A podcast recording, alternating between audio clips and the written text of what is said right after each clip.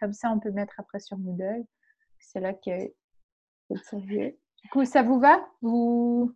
Oui, oui. Bah, du coup, comme, euh, comme vous êtes organisé, allez-y. Euh, Bah, Toby en premier. Non, mais Toby en premier. Mais il n'est pas là. Toby, Mais du coup, il était pas dans là. l'autre groupe. Ouais. Bah, notre groupe, il n'y a que nous deux, alors euh, Bah alors, c'était vas-y. en Pas fonction mal. de ce que vous aviez prévu de dire. Enfin, en fait, euh, de toute façon, on est sur euh, une expérimentation là, donc euh, c'est pas. alors tu sais quoi, je fais une page, ensuite j'en fais une, ensuite j'en fais une, ensuite j'en fais une. Pas de problème. Ok. Alors, euh, euh, pour le supplément au voyage de Bougainville, c'est euh, Diderot qui, qui explique un peu comment, euh, comment lui il perçoit, euh, enfin comment est-ce que lui il imagine la société idéale? Du coup, ce serait une société dans laquelle euh, un homme ne peut pas être la propriété d'un souverain, un enfant euh, la propriété d'un père, la femme la, propriété de son mari, un domestique la propriété d'un maître et un nègre la propriété d'un colon. Dans ce texte, euh, il va parler de hum, sa perception de la colonisation Mhm. et du coup, il met en scène une, un sorte de dialogue euh, entre euh, des personnes qui seraient euh, attaquées par des colons, enfin qui seraient colonisées du coup. Mhm. Du coup, le discours de ces personnes colonisées, c'est que elles sont libres, qu'ils ont ils ont pas de privilèges entre eux, ils sont égaux, égaux ils sont honnêtes, ils sont, enfin, ils ont une très belle, euh, je sais pas comment dire, communion de vie, mais voilà. Enfin, et puis alors, les, alors que les colons, euh, que les colons, euh, pour eux, c'est des, euh, des, enfin, ils sont inhumains et ils sont pas, euh, euh, ils sont pas, enfin, en, en gros, ils, le, les opprimés, ils disent, ils se posent la question euh, qui est-ce qu'ils sont pour les, pour les faire esclaves. Euh, ils sont ni dieu ni démon, euh, ils sont rien. Et qu'ils ils n'ont rien fait en retour pour mériter ce qui leur arrive. Ils ont pas, euh, ils les ont pas pillés, ils n'ont pas euh, attaqué, ils n'ont pas quoi que ce soit. Et Donc voilà. les colonisés, vous dites. Ouais. Très bien. Je- Oui, euh, du coup, moi, j'ai euh, la partie euh, de Lucrèce de la nature. En gros, euh, Diderot, Diderot, il, euh, il explique que la, les êtres vivants sont constitués de, comment il dit, d'éléments euh, insensibles. Et puis, il explique que les, qui, que dans d'autres scientifiques ou d'autres personnes essayaient d'expliquer que qu'on était tous constitués du coup de cette partie euh, insensible qui sont de la matière morte. Et puis qu'il fallait essayer de trouver euh, justement cette euh, à quel moment on considérait que c'était un objet et quand est-ce que ça devenait euh, du vivant. Et puis bah ça reflète bah, du coup euh, cette idée bah, d'atome. Euh, c'est une des idées euh, du début quoi. Enfin ils savaient pas ce que c'était exactement mais ils, ils faisaient des hypothèses sur ça Juste pour, euh, pour une petite précision, les deux textes que vous aviez, euh, est-ce que c'est des textes qui ont influencé Diderot ou est-ce que c'est euh, Diderot lui-même qui les a écrits? Euh, je sais plus Moi, c'est un discours de Diderot. Regardez, parce que je les ai plus. je- je les ai Euh, plus moi, sous du coup, il y a écrit euh, Discours euh, d'un philosophe à un roi, écrit par Diderot. D'accord. Ah non, ça, ça, du coup, c'était l'autre. Non, c'était Supplément au voyage de Bougainville, donc c'était aussi écrit par Diderot. Ça, c'est écrit par Diderot. Et puis l'autre, c'est Lucrèce. Je crois que l'autre, c'est plus une influence. euh, ouais je crois aussi Dit, Lucrèce euh, de ouais. la nature. traduction d'Alfred Ernaud belle lettre oui je crois que c'est une la influence nature des choses. euh, Excusez-moi, hein, je fais juste aussi qu'on soit tous au clair sur ça. Euh,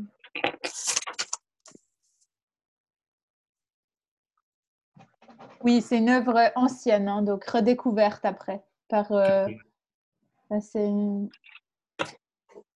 un ancien texte de la nature des choses du poète latin Lucrèce. Voilà. Alors, allez-y, excusez-moi. Bah, j'avais à peu près tout dit, mais il disait aussi que du coup, il fallait, ça confronterait euh, les croyances de l'époque avec euh, les religions, l'Église, etc. Et puis, bah, il remettait tout en cause. Il, questionnait euh, la, le, le, la place de Dieu. Enfin, si c'est vraiment lui qui fait tout ça ou c'est justement la théorie de l'évolution ou quelque chose comme ça. Bon, la théorie de l'évolution, ça vient un peu plus tard, hein, après. Oui, oui, ouais, mais, euh, mais essayez de, juste de, euh, de reprendre euh, ce que vous disiez, enfin peut-être juste en citant peut-être une phrase ou deux que vous avez trouvé importante dans ce... Dans ce... Bah, il dit que Passons au corps que tu vois doué de sentiments, il te faut maintenant convenir qu'ils sont pourtant formés d'éléments insensibles. Donc, que le corps serait, ouais, ce serait une sorte de théorie de base sur ce que c'est la matière. Et, euh, et, vous avez fait un lien du coup avec euh, Diderot, Jacques le fataliste, ou c'était trop difficile ou euh, vous voyez pas trop le... Non, je vois pas le lien. D'accord. bon, ben ça, c'était un peu, enfin, de toute façon, c'est un peu de l'expérimentation. J'ai fait aussi exprès de donner des textes qui sont pas forcément, enfin, qui sont aussi euh, compliqués de. Je pense que le vôtre était assez compliqué. Euh... Ouais, enfin, moi, vois pas du tout. Donc, vous auriez dit que ça parlait de, de... Ouais, si vous redites, ça parle de la matière des choses. La nature des choses. Et puis d'où est-ce qu'elles viennent et puis euh, quand est-ce qu'elles deviennent euh, vivantes. En gros, c'est ça. Mhm. Le sensible naît de l'insensible. Bon, est-ce que. Alors là, je lis quelque chose tout simplement sur euh, Wikipédia. Donc, selon Lucrèce, qui s'inscrit dans la tradition épicurienne, euh, cette connaissance du monde doit permettre à l'homme de, se libérer, du fardeau des superstitions, notamment religieuses, constituant autant d'entraves qui empêchent chacun d'atteindre l'ataraxie, c'est-à-dire la tranquillité de l'âme. Comment vous comprenez ça? Comment euh, on peut faire le lien là du coup avec euh, Diderot? Attendez, je vais essayer de vous afficher la page comme ça, c'est plus clair. Euh, tac. Voilà. Si on prend euh, du coup cette phrase-là, selon Lucrèce, cette connaissance du monde doit permettre à l'homme de se libérer. Ça peut être à vous, la question, euh, c'est ouvert à tout le monde. Hein. on discute. Est-ce qu'on avait vu la, semaine passée avec certains d'entre vous euh, le passage justement où on parlait du rapport entre euh, Diderot et les superstitions, euh, la liberté, le rapport à la condition humaine, tout ça? Non, on a juste analysé le passage. En tout cas, moi, je ne me rappelle pas de cette partie-là. Bon, ça, c'est pas une partie, mais disons, si on pouvait mettre en lien cette phrase-là avec euh, le Jacques le Fataliste enfin, avec euh, qu'est-ce que vous qu'est-ce que vous diriez comme ça ou, ou avec Diderot ou le siècle des Lumières hein, de ce que vous savez? Bah, du coup, il fait l'inverse de ce qui est dit là, quand même, en soi, Jacques, parce que il, il fait tout sauf se libérer du fardeau des superstitions, entre guillemets. Enfin, si, enfin, c'est pas des superstitions, du coup, vu que c'est écrit dans le, dans le grand rouleau, mais euh, au final, ça revient au même. Oui, on montre que Jacques. Alors après, selon vous, est-ce que Diderot, euh, du coup, est totalement euh, pour l'attitude de Jacques ou justement il l'écrit il, aussi pour critiquer en partie Il la critique, forcément. Mhm, Parce qu'elle est poussée à l'extrême. c'est une sorte de satire c'est pas vraiment une satire, mais disons c'est une discussion, euh, je pense une discussion philosophique sur certains. Euh, euh, ben, c'est typique, enfin c'est une discussion philo philosophique d'une théorie, en fait. C'est un test. Moi, je le vois comme une sorte de test de la liberté. De la liberté euh, de Jacques, au final, qui, qui a beau se, se réfugier tout le temps dans ses théories, finalement, euh, il est quand même toujours euh, euh, libre, quand même, en fait, malgré tout. Donc, même s'il dit tout ça, de toute façon, c'est écrit dans le grand rouleau, il ne fait que prouver à chaque fois qu'il agit quand même librement. Donc, ça fait partie, c'est ce que nous a dit Adrien dans la, première séance que je vous laisserai écouter, mais du coup, ça, fait partie aussi de cette philosophie des Lumières où on cherche à, à légitimer la raison et la, et la liberté comme des, comme des valeurs euh, supérieures et à suivre. Et du coup, euh, tout ce qui est superstition, tout ce qui est religion, tout ce qui est mono- euh, monarchie absolue, euh, peut-être que Jean-Paul, vous pouvez en dire un mot, vu que vous avez aussi travaillé là-dessus. Mais du coup, Bah ça c'est totalement rejeté. Dans le texte, en tout cas, on voyait que c'est, il, il décrivait enfin, l'absurdité de la religion vis-à-vis de la raison, que c'était, ça servait juste à guider, euh, à dicter le comportement des personnes, en fait, mais que c'était, ça reposait sur un propos absurde. Euh, Mhm. Je sais pas s'il a cité des phrases du texte ou pas. Bah, si vous voulez, ouais. Je sais pas si je veux, mais euh, euh, ouais, bah, enfin, il- quand, quand il parlait de, de la religion, il disait euh, ces vaines prétentions ont été cimentées quelques, quelquefois par des flots de sang. Elles, sont, elles se sont établies en raison de l'ignorance des peuples, de la fa- faiblesse des souverains et de l'adresse des prêtres. Donc, il montre ça vraiment d'un côté négatif, je dis pour la religion. C'est juste une sorte de sournoiserie pour guider les gens et puis pour les, pour les contrôler. Oui, une critique aussi de la manipulation, de l'ignorance. Donc là, si on revient à Lucrèce, euh, euh, Fabienne euh, Bussian, euh, si on voit le, le selon Lucrèce, qui s'inscrit dans la tradition épicurienne, euh, cette connaissance du monde, autrement dit, en fait, c'est une espèce d'éloge de la connaissance scientifique et du savoir, parce que plus on connaît, plus l'homme peut euh, se libérer du fardeau des superstitions.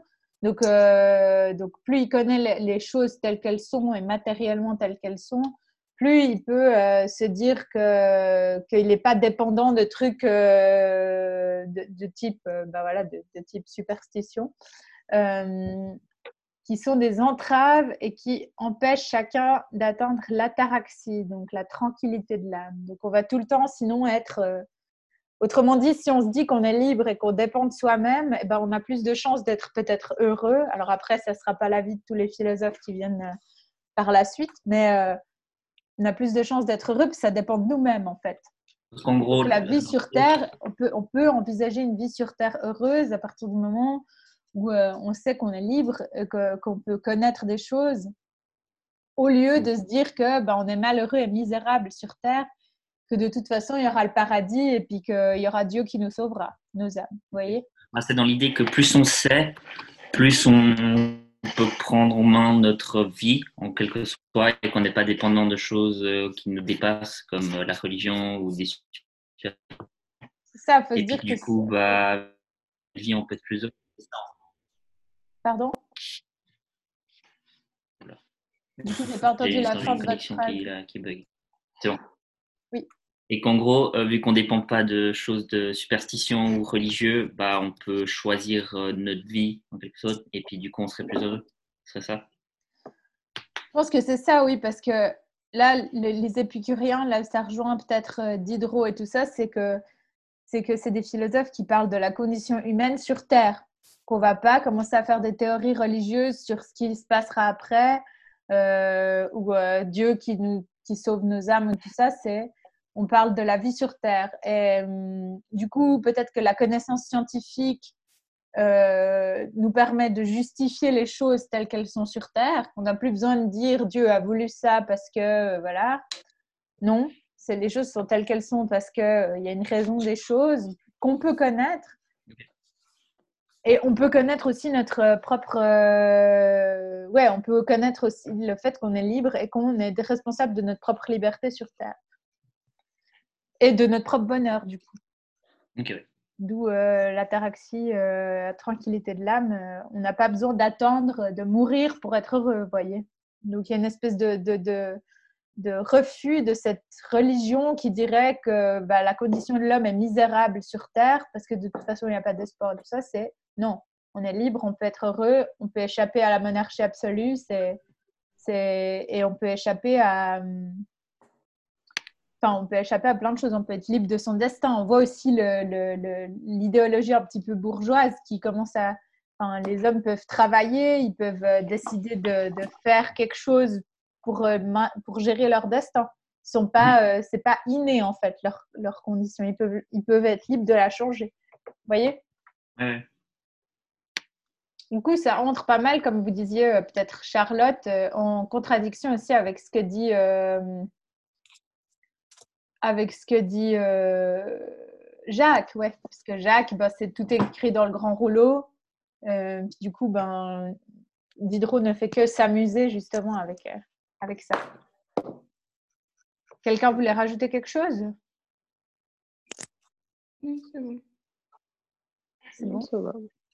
Euh, je vous propose qu'on passe euh, du coup peut-être, euh, là c'est 14h36, on a jusqu'à 15h, c'est juste? 14h55 mm-hmm. à peu près. du coup, est-ce qu'on passerait en autre texte et puis comme ça on peut parler de plusieurs trucs? Ouais, ok. Euh, est-ce que quelqu'un veut passer ou je re... Je refais 8. Alors attendez, 1, 2, 3. Ça serait le groupe de Laura, Sven, Hugo et Dylan.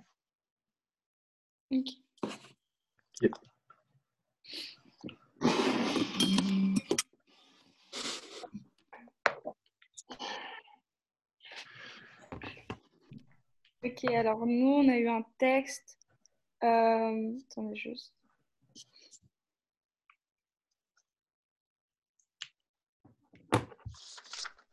Ok, sur le rêve d'Alembert, là. Mm-hmm. Et euh, en gros, qui explique un peu une autre euh, philosophie qu'a Diderot et qui veut faire passer, je crois, avec ce personnage, si j'ai bien compris.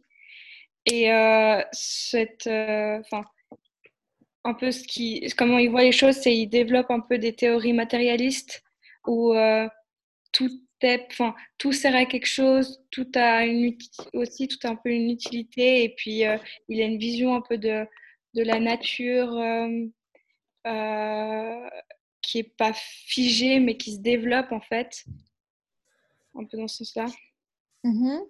et qui évolue, qui se transforme. Et après, il prend un exemple différents, euh, différentes choses. Ah oui, et puis on le remet en question. Attendez sûr.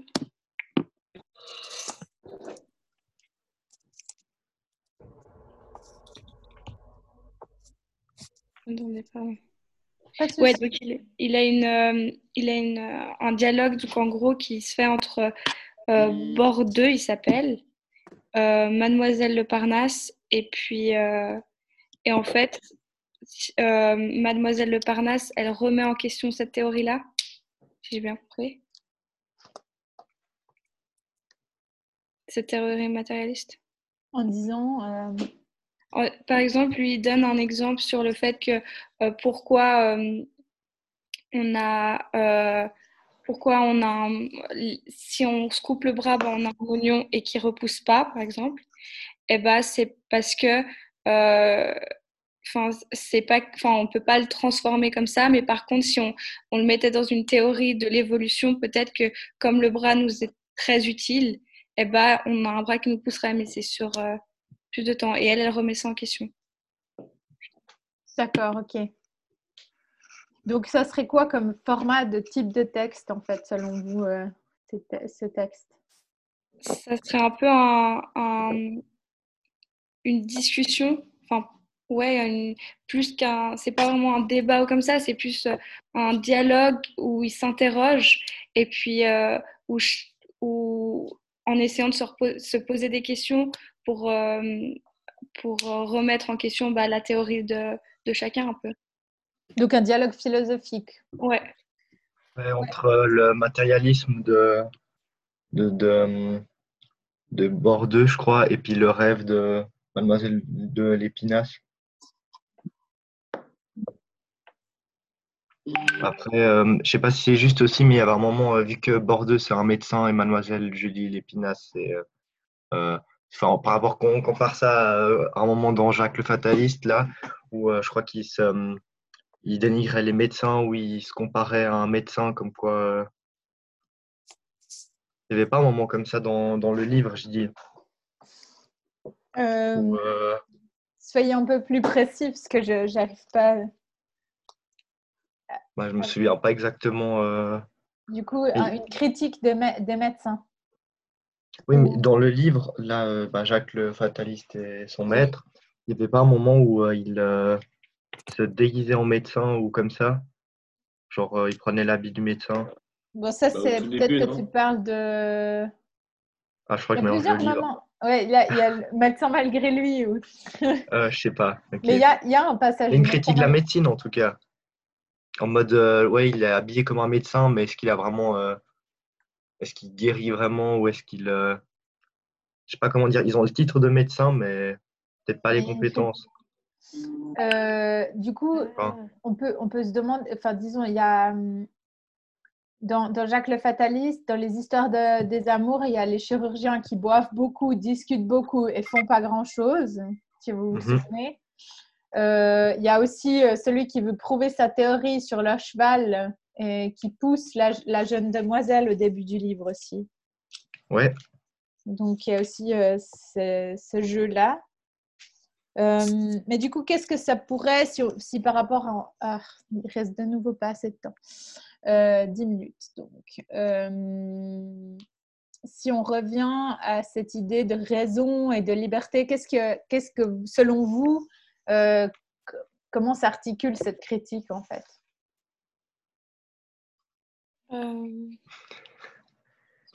De raison et de liberté? Euh, si on prend la vision des lumières de la liberté et de la, de la plutôt de la raison en fait, de, quelle, critique ça pourrait être la critique du médecin, comme vous dites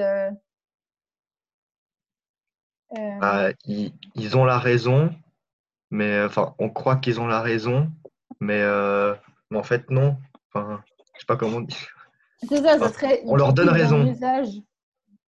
C'est ça, ou d'un usage abusif d'une raison qui, au fait, rejoint la superstition. Je pense que ça, ça. Je pense que c'est pas directement une critique de la médecine comme une science ou comme quelque chose de raisonné et de réfléchi, comme une méthode et tout ça, mais par contre, le fait de porter l'habit de médecin et au final de dire n'importe quoi, d'essayer des trucs et puis de faire que de boire des verres, euh, vous voyez. Il y a quelque chose dans ce genre-là, mais après, je, je, spécule, hein, je spécule sur, euh, sur euh, ce que vous dites. Donc, bah, du coup, mais du coup, la théorie qui est dans, dans ce, enfin, dans ce autre livre-là, elle est du coup liée par ça dans Jacques le Fataliste? Je sais pas, on peut faire plusieurs suppositions. Est-ce que quelqu'un d'autre aurait une idée? Disons, si on regarde, euh, vous, vous aviez euh, le rêve de D'Alembert. Hein. Ouais. et puis un autre truc aussi, il y avait un deuxième euh, sujet, mais que Sven et Hugo devaient faire. Enfin, un deuxième point de vue. Peut-être on a fait avec la maréchale. Alors, comme il reste 10 minutes, 8 euh, minutes, je propose qu'on finisse celui-là, puis que la prochaine fois, on fasse celui de Sven et Hugo, si ça vous va. Ok. Ah. Si ça vous va euh, comme ça. Lourd. Euh, donc là, si on prend un rêve de la Lambert, discussion entre le docteur Bordeaux et mademoiselle Julie de l'Espinasse sur les notions de réalité, d'illusion, de mythe et de rêve.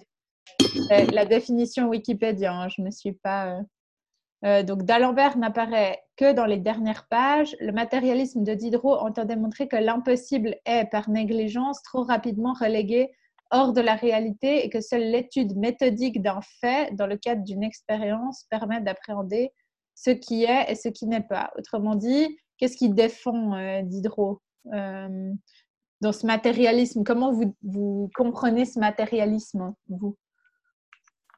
Mmh je, vais vous partager mon écran. Comme que, que toutes, enfin, toutes les interactions un peu euh, entre les matières aboutissent à quelque chose un peu. il, est assez, euh, il est assez terre à terre. Enfin, pour lui, il faut vraiment suivre une méthode, une étape une après l'autre. Et puis, euh, puis c'est pas, il n'est pas fantaisiste. Je sais pas comment dire. Il est Oui, non, non, je comprends. terre à terre. Euh, il est, il est presque positiviste, disons. C'est la méthode scientifique, les choses qui, se, qui sont déterminées matériellement. Du coup, ça, je pense que c'est très intéressant par rapport à Jacques le Fataliste. Donc ça, c'est aussi très intéressant parce que ça voudrait dire que les, les choses matérielles sont quand même déterminées.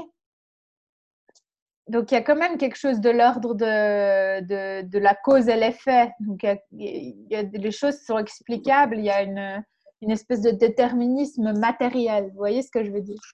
Par contre, on ne peut pas dire que c'est pas pour autant qu'on peut dire que l'homme n'est pas libre.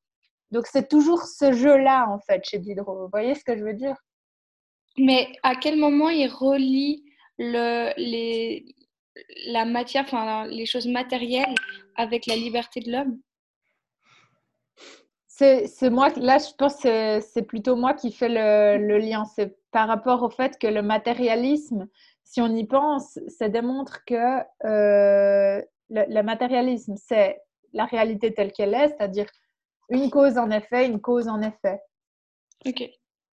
Et on pourrait se dire, ok, bah du coup, l'homme est déterminé par plein de causes et d'effets parce que c'est un machin matériel aussi. Ok. Sauf que c'est pas ça qu'il dit, puisqu'à chaque fois, euh, c'est ce que va, va, dire Jacques, par exemple, euh, vu que ça va être par le grand rouleau qu'il est déterminé. Au final, Jacques est quand même libre dans, dans, dans, Jacques le Fataliste. Vous voyez ce que je veux dire? Ouais, ouais. Donc, il s'amuse avec plusieurs théories euh, Diderot. Ok. Donc à la fois cette espèce de théorie de confiance en la science qu'on peut euh, répondre, enfin qui est une méthode scientifique d'expérience, de, qu'on peut apprendre ce qui est, ce qui n'est pas, qu'on connaît les choses parce qu'on les a, les a testées. Chaque nouvelle expérience peut remettre en cause les conclusions d'une précédente, car l'homme est faillible la méthode peut être entachée. C'est une confiance en l'expérience, en la méthode.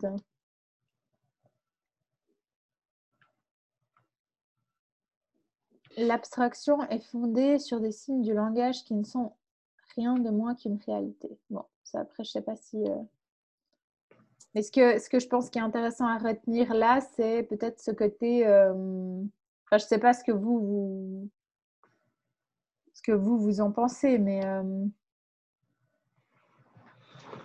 est-ce qu'il y avait d'autres choses qui vous ont marqué dans le, dans le texte? Je suis désolée, je suis stressée par le temps, si jamais on continuera.